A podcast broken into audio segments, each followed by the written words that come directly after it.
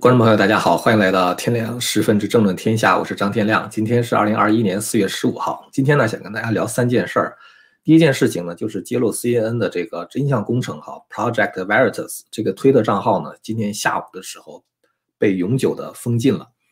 呃，第二件事情就是众议院司法委员会的主席 Jeff Nadler 啊，提出了一个法案，要把最高法院呢扩充到十三个人。呃，第三件事呢，我就是想谈一下，就是说。为什么当一个国家有两套司法系统的时候，人们会感到气愤或者是绝望？呃，今天本来想给大家看一下这个真相工程啊，就是那个 Project Veritas 揭露 CNN 的第三部分啊。我们前两天呢各给大家放了一段，就是这个真相工程拍摄的录像啊，就是偷拍的录像。因为当时这个 CNN 的技术总监呢 Charlie Chester 他和一个人吃饭，那个人呢其实是真相工程这个机构的一个卧底啊。然后呢，就是这个 Chester 就交代了很多的东西，就聊天的时候泄露了很多东西。在第一天的这个呃公布的录像中呢，这个 Chester 承认他们编造了关于川普和这个国会众议员 Matt Gaetz 的谎言啊，以便给观众洗脑啊。他把这个当时洗脑术已经讲得很透彻啊，就他们是怎么做的。那么昨天的那个录像，昨天公布的录像哈，就是第二天公布的录像呢，这个 Chester 承认 CNN 呢。在利用人们对疫情的恐惧来提高收视率，而且呢，他说他心里边希望死的人越多越好啊。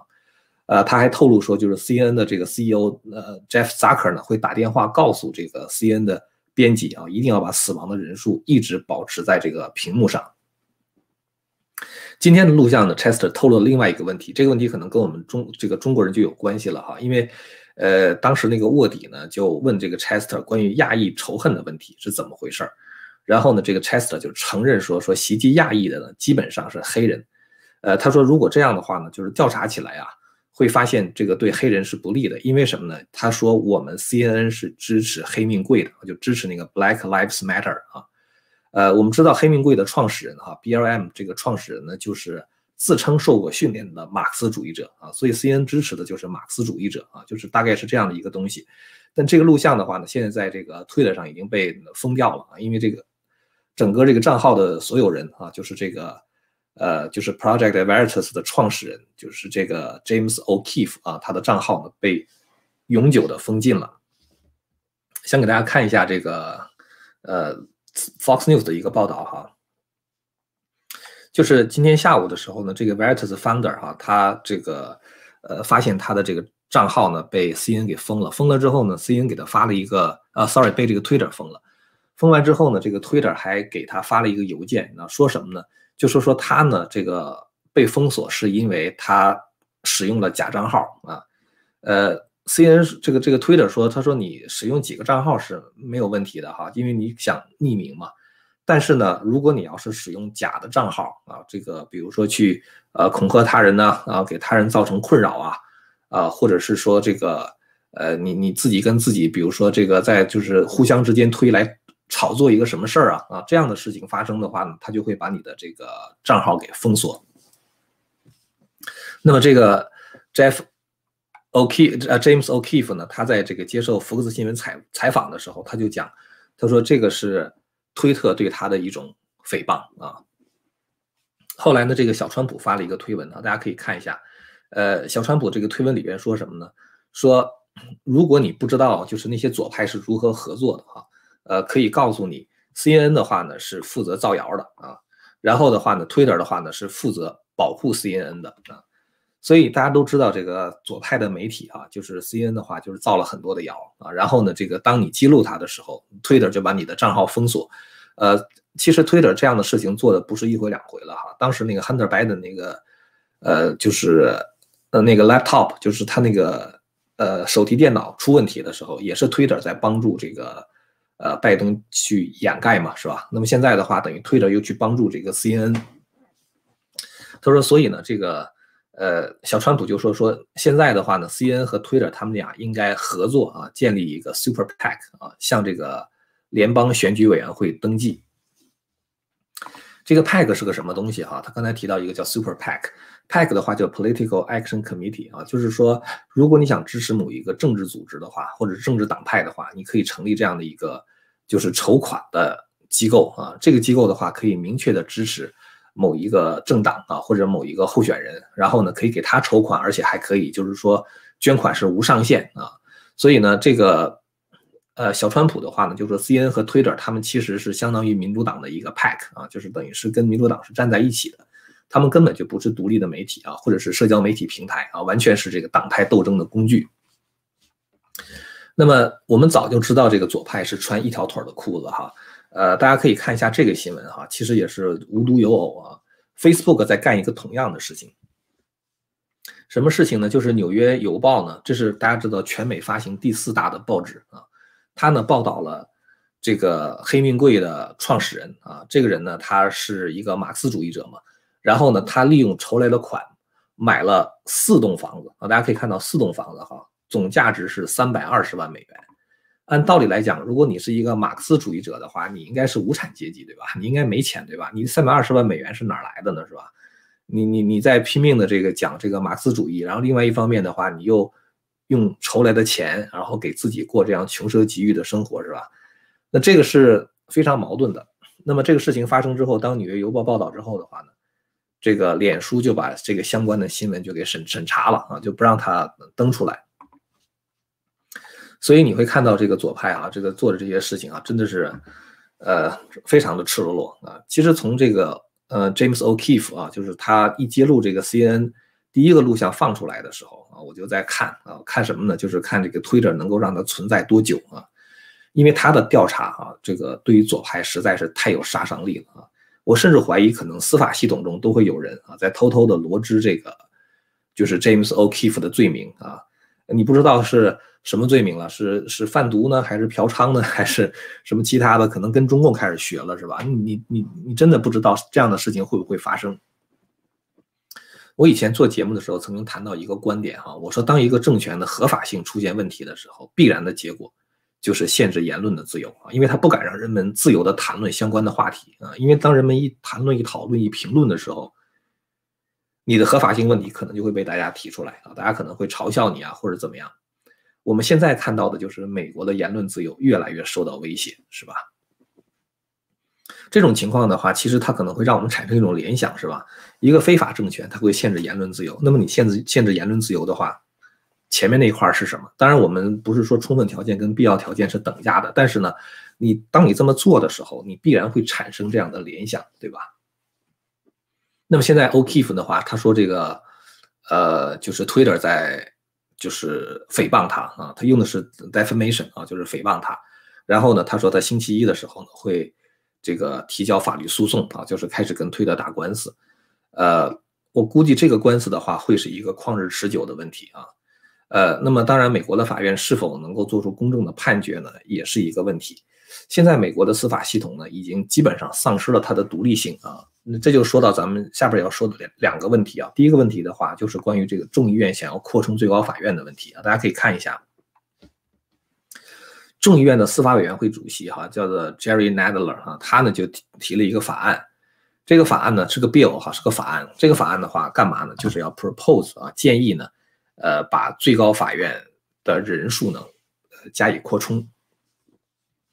最高法院我们知道，它现在这个名义上哈，这个保守派呢是六个人啊，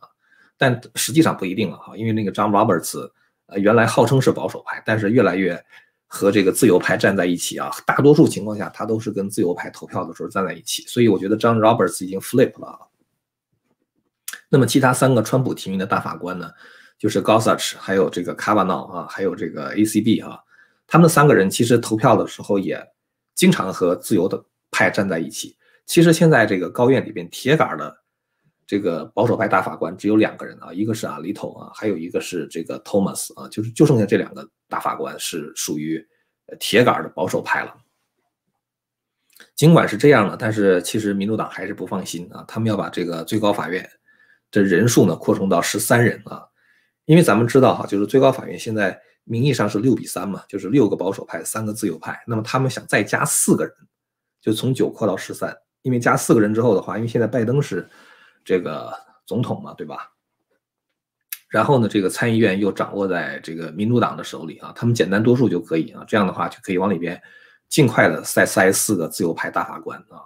呃，把它变成妥妥的这个。至少是七人以上是坚定的自由派啊。这个自由派法官投票的时候，从来不会倾向于保守这一派啊，他们永远都是抱团的啊，投一样的这个结果。这样的话呢，等于最高法院就被民主党控制了。所以这个事儿做的相当赤裸裸哈，因为你是六比三嘛，所以我把它变成六比七啊，我要把这个人给你，这个这个这个人数占多数。呃，但是呢，这个十三大家知道这个数字是一个非常不吉利的数字啊，因为这个，呃，耶稣当年就是带十二个门徒嘛，在一起吃饭啊，就是一共十三个人，就耶稣加十二个门徒啊，就这个最后的晚餐嘛啊，所以从此十三的话呢，就成为西方文化中的一个禁忌。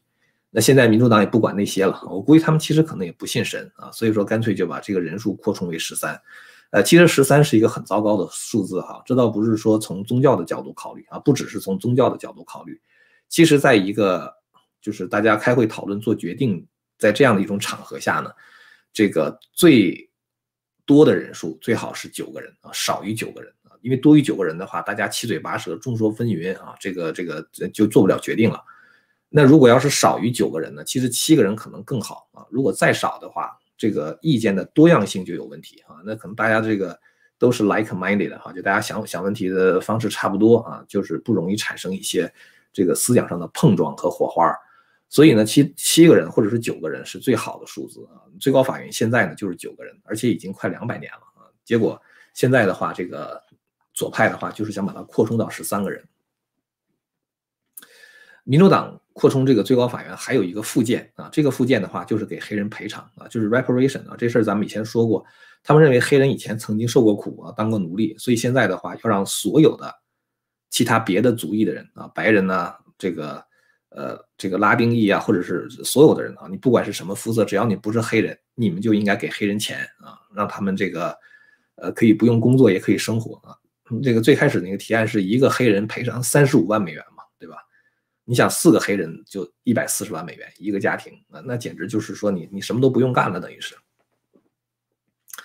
感觉好像是说过去黑人当过奴隶，现在应该所有的美国人都给黑人当奴隶了。这个这个附件的话被放到了这个扩充最高法院的这个法案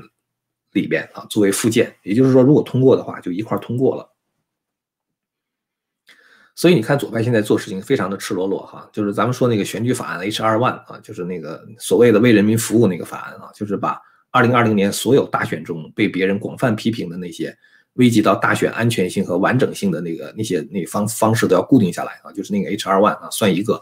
然后呢扩充高院啊算一个，然后给黑人赔偿算一个啊，就是都是民主党赤裸裸的啊，不加任何掩饰的在做这些事情。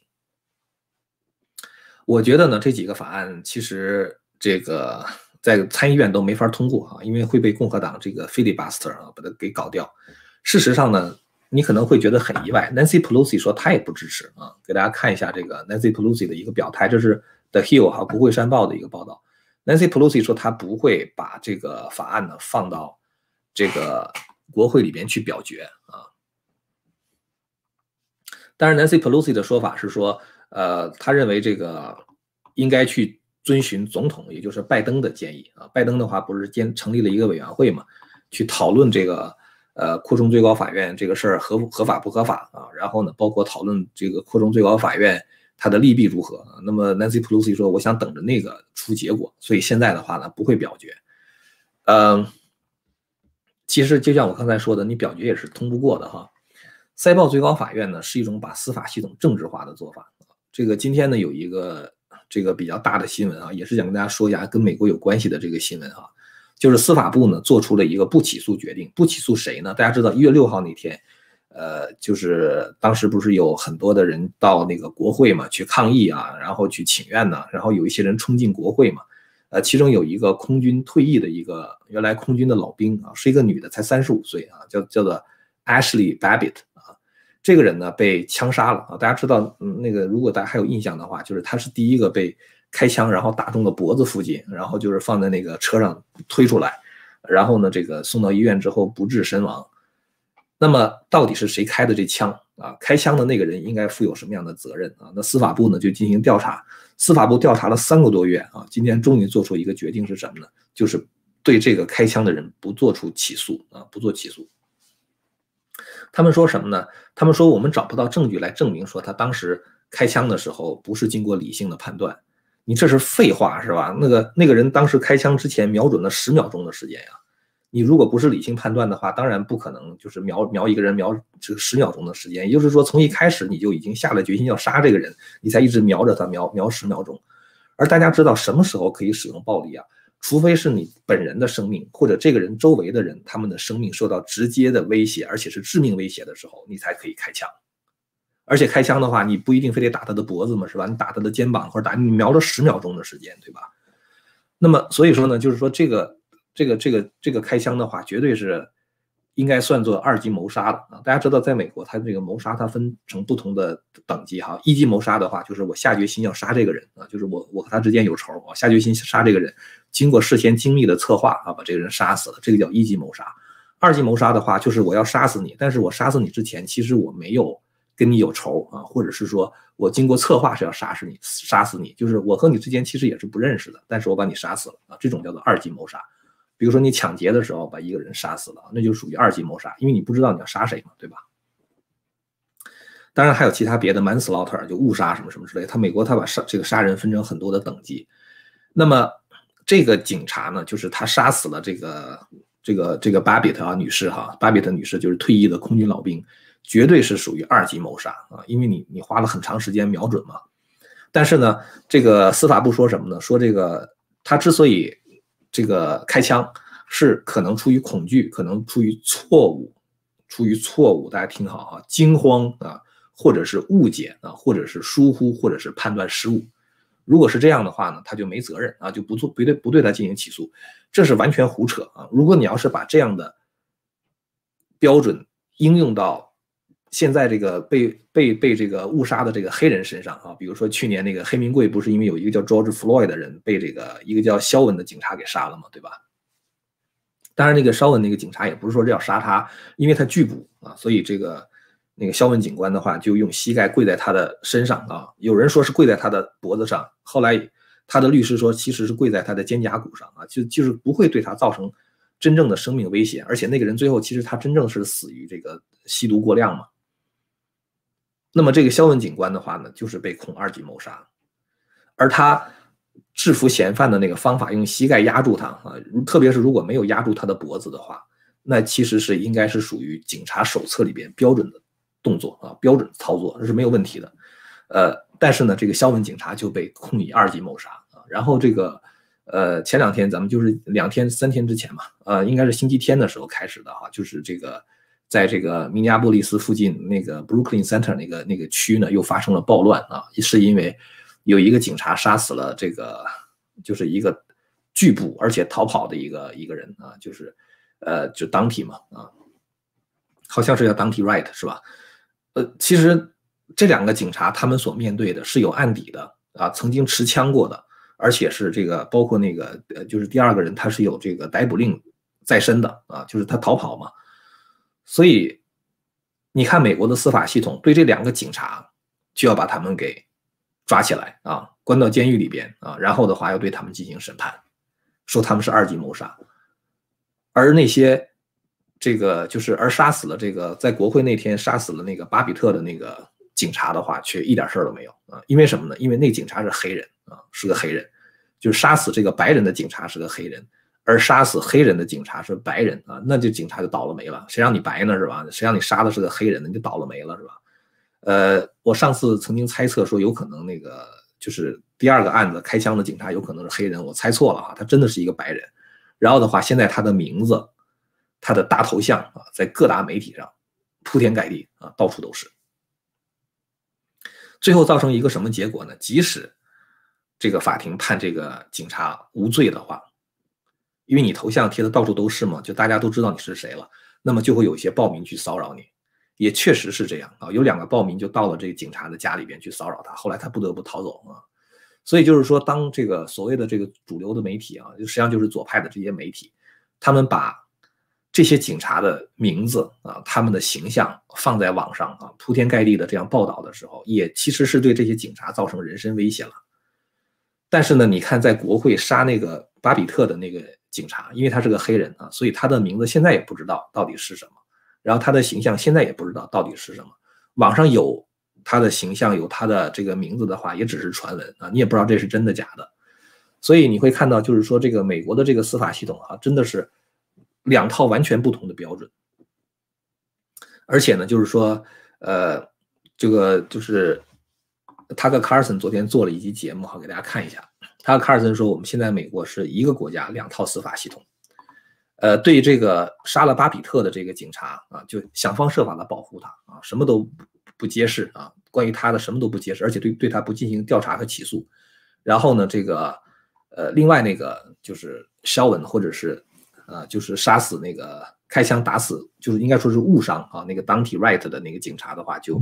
呃对他就是进行调查啊，他要辞职啊，然后还要对他进行调查，还控以二级谋杀。然后这个。他和卡尔森昨天还揭露了一个特别让让人震惊的消息，是什么呢？就是我们之所以知道，就是这个这个被杀的这个空军的退役老兵哈，我们之所以知道他当时被杀的经过，是因为有一个人啊，这个这个人的名字呢叫做 Samuel Montoya 啊，这个人当时在现场，他把整个这个当时这个女人被枪杀的过程给记录下来了，而且非常的清楚啊。那么他本来是应该可以作证的，是吧？你你把那个女士给杀死了，那到底是这个一级谋杀、二级谋杀，还是什么其他别的 manslaughter，是吧？那你是他可以作证的。然后呢，他和卡尔森说，我们本来呢也是想请他上我们福克斯新闻来谈一谈这个事儿，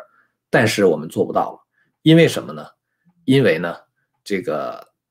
他说我们我们希望这个 Montoya 哈可以上他和卡尔森 tonight 啊，就是今天晚上上我们的节目。但是呢，我们做不到，因为什么呢？因为他已经被关到监狱里边。就在昨天啊，就在昨天，他说一大群全副武装的联邦警察出现在他奥斯汀的家门前，然后呢，他们打破了他的前门，冲进去没收了他的电子设备，然后把他关到了监狱里边。他到底犯了什么罪？到底犯了什么罪？联邦调查局的人说。他们调查他是因为他的一个亲属证明他当时就在国会里边，所以他被逮捕的唯一的原因是因为他当时正好出现在国会里边，出现在那个现场。然后的话呢，这个证明人是他的一个亲戚，就这么两条原因，他就被这个警察，就是联邦调查局的警察就把他给这个逮捕了啊！而且的话是这个。大家看这个，他 smash 他的 front door 啊，就把他的门给打碎了啊，然后进去之后，把他的东西没收之后，把他关到监狱里边。你有没有感觉是这是有一种就是我们这个就是共产党啊，就中国共产党啊，他有一个统治的方法啊，就是自己政府搞不定的事儿让黑社会去干啊。现在的话，你看这个 FBI 的话，现在做这样的事情啊，理由到底是什么啊？我觉得真的是。你应该去起诉联邦调查局了啊！你太过分了啊，这样做。然后呢，这个我下面我就想谈一谈，就是说为什么在一个国家你不能够有两套司法系统？像这样的事情其实是常识啊，其实说起来是很很很没有意思的一件事情。但是呢，我觉得还是要说一下，在英文里边，司法和公正这两个词儿是一个词啊，叫 justice 啊，就是司法和公正其实是一个词，也就是说，司法是为了寻求公正。呃，我们知道，如果没有警察啊，如果没有法院，没有司法的话呢，那么人们会陷入到自己这个私人复仇啊，就是说，比如说你对不起我，那我要报仇，是吧？那么报仇的时候有可能会过分啊，比如说你偷了我十块钱，我把你杀了啊，这是就是报仇的话有可能会过分，怎么办呢？建立了一个就是独立的这么一个司法系统啊，它跟谁都没关系啊，它是独立的。那么当他们发现一个人犯罪的时候呢，这个。独立的机构来施加相关的惩罚。当人们认为罪与罚相当的时候，啊，人们会认为哦，OK，社会公正得以恢复了啊，公正得以维系了。这样的话，人们就不会再寻求更多的告报复啊，或者是过度的报复。但是呢，当司法失去公正的时候，他觉得不公平。那么有人觉得，如果你司法系统不能够给我公正的话，我只能自己去寻求公正。大家可以想象一下，会出现什么样的结果？二零零八年的时候，中国不是有一个杨家案嘛？大家知道哈，如果不知道的话，可以去 Google 一下哈。这个家是这个，呃，单立人加一个两个土啊，那个家。这个杨家呢，之所以这个翻案子，是因为他有一句非常有名的话啊，就是你不给我一个说法，我就给你一个说法啊。就是说，如果我认为不公平，而且我通过所有正常渠道没有办法去这个找到这种公正的话，那么我就自己去寻求这个公正啊。这就是司法不公可能会造成非常严重的后果。所以我觉得这个联邦调查局再这么乱搞下去的话，我觉得他们真的是也是在也是会把美国搞得很乱的啊，会搞得非常乱。呃，其实当一个社会没有独立司法的时候，这个社会真的就会失序啊，因为这个司法它是维持社会秩序的最刚性的手段嘛。呃，这个呢就是今天想跟大家说的这么几件事儿哈，一个就是真相工程啊，Project Veritas 这个账号被封的事情啊，再有一个的话就是众议院想要扩充最高法院啊，第三个就是想谈一下这个，就我们谈了一下这个司法系统啊，就是现在这个有失公正的一个非常直接的一个最近的例子，嗯。昨天呢，咱们在会员网上做了一期节目哈，就谈这个疫苗的问题。呃，我在做那个就是呃 YouTube 上这个节目的时候，就提了一嘴啊，因为觉得这可能是个敏感问题嘛。哎，结果昨天说了这事儿之后的话，那个一开始啊，那个视频竟然被黄标了。其实我昨天啥都没说，我把我把所有敏感的问题都挪到会员网上去说了啊，结果竟然被黄标了。呃，后来他又给变绿了啊。但是就是说，呃，咱们今天说这个真相工程。这个推特账号被封的事情，也不知道是不是他们心目中的一个敏感话题啊，管不了那么多了。呃，大家如果支持我们的理念啊，或者是说觉得我们这个内容比较有意思呢，欢迎大家订阅和传播这个频道啊，更欢迎大家到我们的会员网去做一做啊。我们的会员网站的这个地址呢，就在这个视频的呃正下方置顶连接里边啊，或者是在这个视频的描述区啊。第一个就是链接，就是我们的这个会员网的链接。好了，感谢您的收看，我们下次节目再见。